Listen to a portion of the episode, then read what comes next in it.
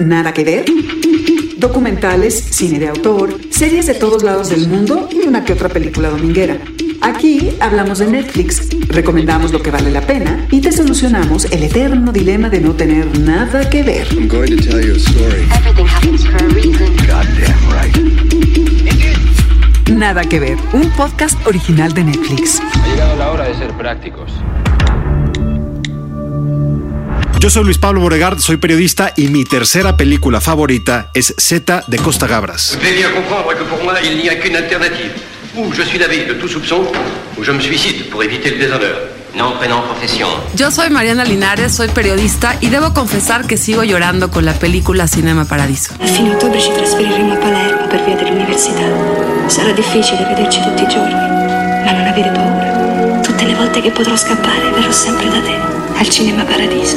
Hola, soy Trino, hago caricaturas en los periódicos, me encantaba Viaja al fondo del mar. Son puros hombres en un submarino, imagínense nada más.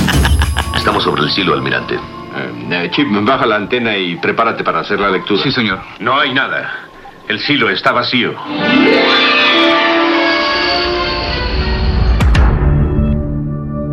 Bienvenidos, esto es Nada que ver, un podcast original de Netflix y hoy vamos a hablar de dos series y un documental, You vs. Wild, Afterlife de Ricky Gervais y Struggle, un documental sobre un genio del arte del que no has escuchado hablar. Arrancamos este episodio con una recomendación sui generis.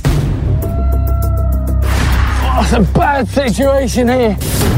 Do I go up and face the mountain lion, or do I take my chances with the abyss? My adventure is up to you. I'm Bear Grylls, and I've spent my life showing you how to survive in some of the world's toughest terrains. You're in charge here. You're on this journey with me. You decide. Y se llama You vs. Wild, en español, Sobrevivir es el reto. Y es una, pues sí, es una serie porque está conformada por eh, varios episodios al estilo de Elige tu propia aventura. ¿Se acuerdan esos, esos eh, libros viejitos donde tú podías escoger qué camino seguir? Pues aquí se puede hacer porque esta serie permite al usuario tomar decisiones. Por ejemplo, pueden decidir si el protagonista se come gusanos o termitas, si desciende con arnés de una montaña o si enfrenta a un puma al fin de que pues él pueda seguir avanzando en el siguiente episodio. Y está conformada por ocho episodios que pues la duración depende un poco también qué es lo que vayas eligiendo para este personaje. A mí, fíjense, esta serie que es para mí me, entusiasmó de entrada porque es como para chavitos, o sea, mi hijo va a ser muy feliz viéndola. Eh, se me, hizo, se me hizo muy interesante la premisa esta de que tú puedes ir cambiando la historia. Sin embargo, ya como chaborruco, se los platico y se los digo con toda sinceridad, que, que no se me hace tan, tan sabroso que me, que, que, me estén todo el tiempo diciendo este, por dónde tiene que ir la historia. Sí no. desvela una parte de mí que me llama la atención, que es sacó lo peor de mí. ¿no? es decir, yo efectivamente teníamos este personaje que ustedes seguramente conocen, que se llama Bear Grylls, porque tuvo una serie en Discovery que se llama Men vs. Wild, desde 2006 a 2011 y se convirtió en un fenómeno de, de como esta supervivencia que ya ves que los, eh, los estadounidenses están obsesionados con la idea de qué harían en una catástrofe eh, apocalíptica o si estás parado en el Everest y no sabes cómo eh, qué hacer. Pues para eso tienes a Bear Grylls. O sea, los mexicanos no nos obsesionan. La no, no, no, estamos acostumbrados. Exactamente. Es interesante cómo sí te engancha. A mí me pasó eso y, y yo sí empecé a ver eh, el primer episodio y dije, ok, ya vi por dónde que es este, este episodio donde él tiene que pues es un cuentito, ¿no? Es este, este cuentito de tiene que llevar las medicinas a una aldea que no sabes ni dónde es. Luego te das cuenta que de repente hay eh, partes que escoges que, que, se vaya este explorador por un lado y entonces no era por ahí. A ver, eso, eso que mencionas, Trino, me, me llama mucho la atención porque efectivamente, eh, a diferencia, a ver, si, si, ustedes, la gente que nos está escuchando, vieron Bandersnatch de eh, Black Mirror, que es, yo creo, una película que es el, el parteaguas de estas, pues, series, películas películas donde tú puedes elegir el destino de, sus- de tus personajes. Y a diferencia de esta serie que estamos hablando, You vs. Wild, en Bandersnatch lo que hacía era que las decisiones que tú tomabas, pues realmente tenían un, un impacto grandísimo en la historia, ¿no? Estos personajes donde eh, lo recordarás, Mariana, no sé Sí. si, tú- si tú lo jugaste, o, o donde decides si, su- si tu personaje se echa un viaje de ácido o en drogas, eh, pues eso ya lo que es hacia adelante, pues afecta muchísimo la decisión de ahora.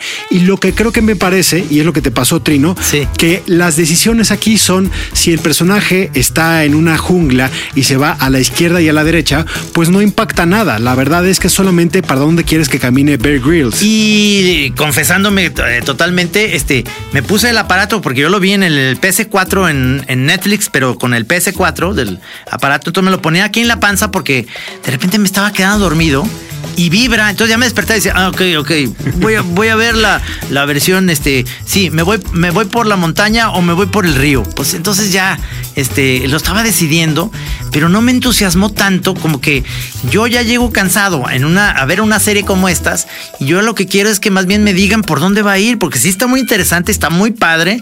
Este cuate, este, pesca, este, con un palo así y se come el pescado crudo y luego un sashimi. este, resuelve muy bien muchas de las cosas con las medicinas que tienen que llevar a otro pueblo. O sea, es- está muy interesante. Se, sube a un, a un helicóptero y se avienta con este nuevo eh, rollo de que, que puedes volar como si fueras un ave, que es peligrosísimo, pero todo está sensacional.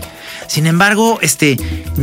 Ya que te pongan a ti a trabajar, como que yo digo, no, si ya vengo de chambear, lo que yo quiero más bien es que me digas cómo va la serie y yo la veo, pero no me digas, no me, no me pongas ahí. ¿Y por dónde me voy? ¿Me voy por la veredita tropical o me voy acá por el frío? Siempre la Este, vereda no. tropical. Entonces, bueno, perdóneme, pero. Yo te perdono, Trino, la verdad, porque a mí me pasa un poco lo mismo. Eh, no soy de series de aventuras, aunque me gustaban mucho los libros de Elige tu propia aventura y me sentí identificada con la posibilidad de escoger. Pero, hijo, sí me da un poco de flojera también estarle resolviendo la vida a este aventurero. You vs. Wild es de estas series, estos productos que puedes utilizar o que puedes eh, entretenerte con ellos mientras estás esperando a entrar al doctor, por ejemplo. Es un es más un videojuego, siento que un evento para sentarte a, disfrutarlo o sentarte a, a reflexionar al respecto. Y es importante decir que no te deja no te deja o no te deja jugarlo con cualquier dispositivo. Esto sirve si lo estás viendo en el teléfono o en un iPad eh, o en el PlayStation como Trino. No puedes verlo con el control de la tele en cualquier televisión o a lo mejor en el, en el Chromecast o en el Apple TV. Es una serie que deberías de actuar, dirigir, entretenerte con alguien más. Porque entonces vas comparando las decisiones con tu compañero o con tu compañera. Yo me iría por el camino seguro. Siempre optaba en las opciones por la cosa más segura. El guion es interesante porque a veces yo también, yo, yo pensé que estaba decidiendo las cosas más seguras y resultan que no, Que no. que no. Entonces, yo creo que también aprende uno cuando termina de ver los episodios de esta, de esta serie, que en mi caso soy un pésimo tomador de decisiones. ¿Eso tú te diste cuenta o te lo, te lo dijo tu pareja? ¿Cómo no, fue? No, no, me digo. ¿Cómo eh, llegaste a esa conclusión? Me fui dando cuenta yo solo que, eh, pues, cada vez que este personaje tenía que ser rescatado por mis decisiones, pues eh, te va cayendo el 20, ¿no? Creo que es una serie que le puede gustar mucho a los chavitos, pero yo como chaborruco, este, de repente perdía muchísimo el sentido estarla viendo. ¿Ustedes qué opinan de, esto, de estas series que ya hemos visto en Netflix? Vimos Bandersnatch de Black Mirror. Es más, cuéntenos qué tipo de personalidad son ustedes en la cuenta arroba NetflixLab con el hashtag nada que ver. ¿Qué es lo que les gustó de, de esta serie You vs. Wild? Nada que ver. Un podcast original de Netflix. How's Lisa? Oh, Jesus, she's dead, Dad. Bring Lisa with you. Fuck me. Something for your front cover. Freddie Mercury's tooth. He's disgusting. Fine. Not everyone can get in the paper. Not everyone's fingered Jackie Collins. Have you? No. Cheers. Okay. See you again. Afterlife de Ricky Gervais, que es este cómico británico que los aficionados a la comedia como yo, yo me inscribo en esa lista, pues lo conocerán como la serie original de The Office de la BBC, con un, un tipo de humor muy particular muy agrio, yo, yo creo que eh, hay que decirlo así, muy amargo, pero para la gente que no le teme, no le huye al humor negro y bastante ácido, pues es un es todo una figura. La recomiendo. Ricky Gervais. Te, te- te sientes Me gusta, ¿eh?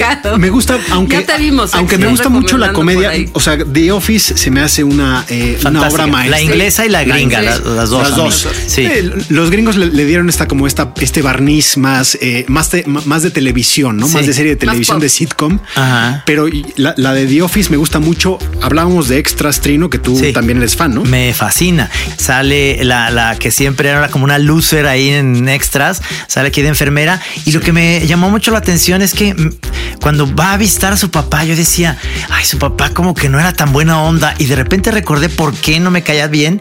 Y es el, el que sale en Harry en las películas de Harry Potter, es el que está en contra de Harry Potter, ¿verdad? Es, es, es el señor que hace la limpieza. La memoria emocional. Exactamente, cuando dices, ¿por qué ese papá de Ricky Gervais? ¿Dónde lo he visto? Sí, ¿dónde lo he visto y por qué me cae tan mal? Hasta que mi hijo Chema pasó, porque no la puede ver, no es para niños de 11 años, y me dijo, pero ahí está, y él sabe el nombre, se me olvidó, el que hace todo, este, eh, es aliado ahí en, en Howard's, digamos, el que Sí, en la todo- academia, sí. En la academia, y, y hasta ahí dije, con razón me caía mal. Esta es una serie sobre un periodista de una pequeña gaceta de un pueblo, pues muy eh, ínfimo, digamos que no pinta el mapa en, en Inglaterra. Y este periodista, este reportero, digamos el reportero estrella de esta gaceta que tiene cinco empleados, eh, pues está en una depresión profundísima porque su mujer, pues perdió la batalla contra el cáncer. Entonces, la, la- la serie, los, los episodios, los seis episodios de esta miniserie, que ya hay que decir que tiene, tendrá una segunda temporada para 2020, pues transcurren en, este, en estos dos ánimos, entre la depresión del personaje principal que está todo el tiempo pensando en, sui- en suicidarse y pues cómo se defiende con este eh, humor, Humor. que es para mantener a los demás a raya, ¿no? Lejos. A mí justamente me gusta que es una eh, serie breve. La comedia tiene esa ventaja, que no tiene por qué ser más largo, Y pienso yo. es una serie que te la puedes aventar rapidito. Si no viste lo anterior tampoco pasa nada. Te puedes enganchar rápidamente con la historia. Y me encanta la posibilidad, bueno, que es, que es muy de este director, de una tragedia, un drama, convertirlo en humor negro. Sí. Y salir de ahí avanti, con risas, pero después te queda la reflexión de Como diría mi tía, dura la vida cotidiana de con, este reportero. con mensaje. Tiene mensaje. Con mensaje, Tiene sin ser- mensaje. pero sin ser mensaje, sin ser mensaje. me Más encanta explícito. Y me encanta que los personajes, por ejemplo, el cartero, si yo que vi la televisión con mi hijo de chiquito, había uno que le encantaba de la BBC precisamente. Entonces el cartero dice, no, Sí. no se vaya a burlar de mi nombre, porque obviamente en Inglaterra es famosísimo, es como si aquí saliera El personaje, este, sí, el el personaje, sí, un doctor que se llama, se Chapatín. O, ¿no? Jaimi- ¿Se hace o? Jaimito. Sí, o Jaimito, exactamente, el del chavo, exacto. Bueno, pues ahí está eh, Afterlife de Ricky Gervais. Si, no, si conoces su comedia, te va a gustar. Y si no conoces su comedia, hay que entrarle porque está balanceado, digamos, 50-50. No es demasiado amargo, sino que también tiene un lado optimista. Sí, tiene unos gags muy buenos. Otro idioma. Las películas y series en otro lado del mundo. Así se escucha Afterlife en otras partes del mundo. There's no advantage to being nice and thoughtful and caring and having integrity. It's a disadvantage. Laisse-moi te dire que si tu continues comme ça, il faudra que je te renvoie. Tu le feras pas? Tu le feras pas, c'est ce que je dis Parce que t'es un brave mec. Per cui mi approfitto di te, come chiunque altro qui dentro. Tu mi richiami e io lo ignoro. Du ermahnst mich wieder, ich ignoriere es. Und dann kann ich tun und lassen, was ich will. Irgendwann gibst du auf und ich gewinne. Las chicas descubrieron que ni siquiera cuestionas los problemas de mujeres. Kat tuvo tres periodos este mes. Le gusta faltar los viernes. Tú no haces nada. Recomendaciones en una conversación de sobremesa. Nada que ver. El documental que vamos a hablar se llama Struggle, The Life and Lost Art of Sukalski. To me, Shukalsky is kind of a mystic, a modern master. He was creating art that was inspired by another dimension. I thought he was dead. I was born in Poland. This was very long ago. What's going on in this guy's head must be vast. Es un eh, escultor polaco y es interesantísimo. Lo encuentran en Los Ángeles. Esta, este documental es del 2018, producido por el papá de Leonardo DiCaprio, George DiCaprio, y por el mismo Leonardo DiCaprio, que sale por ahí en algunas fotografías con él abrazado de, De chiquito. Sí. Entonces, eh, está dirigida por Irek Drobrowski. Lo siento, Oye, pero. Siento que practicaste bien tu polaco. No, no lo, no lo practiqué nada, lo estoy leyendo. Yo creo que esta se puede calificar como comedia, ¿no? O como joya. Es que es una joya precisamente por eso, una joya como a lo mejor hasta del humor involuntario, porque el tipo, que es un polaco, que por ejemplo yo que soy caricaturista, es ideal, yo se lo voy a recomendar a Gis, que es- hace monos, y a todos los artistas plásticos que tienen que ver a este personaje que era sensacional, realmente tenía una capacidad para el dibujo, para la escultura y para idear una imaginación desbordada. Dentro de este personaje que lo descubren en este documental a los 90 años, un verdadero orate, ¿no? Que su vida desde joven así era y tuvo la capacidad de regresar a Polonia a estudiar y pelearse con la academia y decir que la academia eh, vale madre, o sea, no hay que no hay que eh, hacerle caso a, a nada en la academia y eso se- ya se te engancha sensacionalmente porque ves la calidad del cuate y dices, pero ¿cómo le hiciste, no? Es un documental eh, de un genio, siento, Sí. hecho por otro genio, pagado por otro genio, y en realidad es eh, una, una pieza cinematográfica que tiene muchas capas, ¿no? Sí, Eh, te interesa mucho la historia del escultor, del artista, pero también te interesa mucho la historia del coleccionista, que al final es el que decide eh, entrevistarlo y, y sacar la vida de este polaco y el papá de Leonardo DiCaprio. que sale por ahí que Leonardo DiCaprio, productor de esta película, esta joya efectivamente enterrada ahí, que quizá no les hablarán mucho sobre este documental, pero a mí, fíjate que eh, sobre todo esto que mencionas de las capas, me encanta. Es decir, eh, este, este tipo, el Greg, ¿no? Que es quien descubre Zukalski, que sabe que que vive a unas cuadras de él en California y que una vez entra a una tienda porque es un poco yo creo que de estos de estos americanos que juntan y coleccionan Otro cosas Porque él hizo una revista muy padre que Gis la coleccionaba que se llamaba Jux- Juxtapox. Juxtapox. Que, que, eh, ahí dibujaba desde Chrome, ahí sale eh, Jim eh, Goodrich, este, Sí. Goodwin, el otro caricaturista, varios caricaturistas. Que eso es lo que hacía él, era como un editor y, le- y cuando supo que vivía a, a nada, a 30 metros de su casa, pues fue sensacional. ¿no? Pero es, es fascinante cómo va jalando el hilo y vas encontrando con esta historia que, eh, digo, un poco el término es de estos personajes larger than life, ¿no? Es estos- de estos personajes que rompen cualquier molde, que es este polaco efectivamente, que también hay que decirlo, tiene un lado muy oscuro porque en, en una Muy época en- genio, en, muy en genio. Polonia, pues eh, sobre todo antes de la guerra, cuando hay este, este empuje entre el socialismo, un poco entre los nacionalismos, el nacionalsocialismo alemán, pues este, eh, eh, este compañero se vuelve pues una leyenda para el na- ultranacionalismo polaco. Con todo lo que eso tiene que ver en los años 30, 40 en Europa, con este arte muy, muy, pues, recuerda como al arte de propaganda, ¿no? Sí, totalmente, porque además, si tiene ese, detrás de todo eso, sí tiene esta parte medio fascistoide de él. Fascista, Sí. De, de-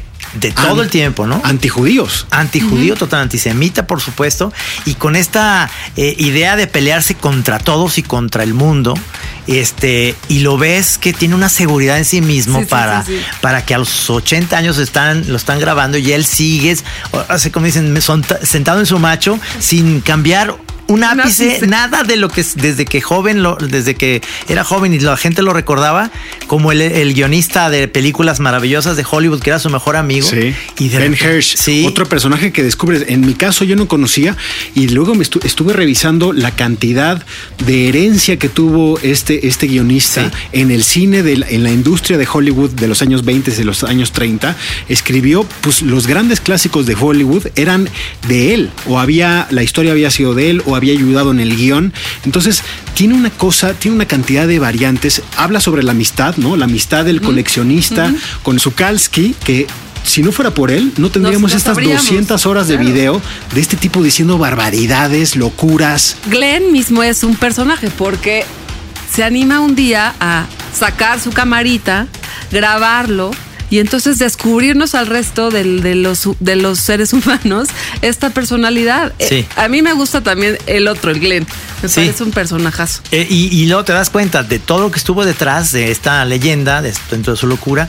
Él diciendo, bueno, participé en una película de un chango, de un gorila. Estu- estuvo haciendo los, los fondos en King Kong, la original, y luego Hitler le mandó pedir que hiciera una, una estatua, no quiero hacer spoiler, pero hace una cosa fantástica sobre... Dice, y no sé por qué no quisieron, ¿no? Esta es una película para el domingo, cerrar Sí. las vacaciones. Sensacional. Y al día siguiente poder entrar al, al mundo de la Si realidad quieren una y de la vida historia, cotidiana. exacto, si quieren una historia desconocida que los va a sorprender Sí, y que otra inspirar, vez ¿eh? inspirar también, También. esta es sin duda hay que ponerle play porque no no hay documentales o yo hace un rato que no veía un documental así que te dejara Cinco estrellas. ¿eh? Sí. ¿Sabes? Cuando esa onda que dicen, no sé por qué le dan a los gringos poner estrellas y son cinco, pues yo le pongo cinco. Para cuando lleguen a la mesa y digan, ¿qué creen que vi? No se pueden perder y entonces ven para que este queden bien en sus cócteles cenas eh, Quedas con bien. la familia. Es esas que quedas bien. Ni hablar. Una conversación con los protagonistas más influyentes del mundo del entretenimiento. Natalia Beristain, directora de cine y series. Hola, soy Natalia Beristain, directora, directora de cine de Los Adioses y No Quiero Dormir Sola. También llevo un rato dirigiendo para televisión algunos capítulos de Luis Miguel, la serie, eh, ahora Historia de un crimen, Colosio, eh, El secreto de Selena, próximamente por Netflix, este, Monarca. Veo un México con hambre y con sed de justicia. El, obje- el objetivo no es hacer un documental sobre Luis Donaldo Colosio, ¿no? Este, o sobre Luis Miguel. Es a partir de la ficción, del poder de la ficción y de estos personajes como emblema, como símbolo, pues poder hablar de, otros temas como las masculinidades, como la política en el país y como este, la complejidad entre la vida privada y la vida pública, este, en fin, ¿no? Es- es tomarlos casi como una excusa y sí, por supuesto que uno sabe que puedes herir susceptibilidades porque al final pues no son las personas que, que las familias o los seres cercanos conocieron, son los que estamos llevando a la ficción con otros fines. Parte del trabajo fundamental eh, cu- cuando uno está abordando personajes de la vida real, de la vida pública, pues es eso, que hay un muchísimo trabajo de investigación detrás. Eh, y luego también pues se vuelve como un arma de dos filos, porque pues, no sé, la gente que entrevista te dice, oye, pero pues eso no era, ¿no? Y uno dice, bueno, pues es que sí, ese no es tu recuerdo de esta persona, pero yo estoy sumando la información que me dio este, más este otro, más los escritos, más los videos, este, y al final estoy haciendo, o estamos haciendo, porque siempre creo que es un trabajo en conjunto, este, desde la escritura, dirección, actuación, edición, este, etcétera, etcétera, eh, pues estamos haciendo este personaje que viene un poco a partir de las cabezas y corazones de todos los que estamos ahí involucrados, ¿no? Pero eso, partiendo de un chingo de trabajo detrás.